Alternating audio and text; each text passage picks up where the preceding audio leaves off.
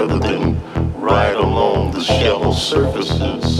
They can only give you one true reaction as to what you're talking about.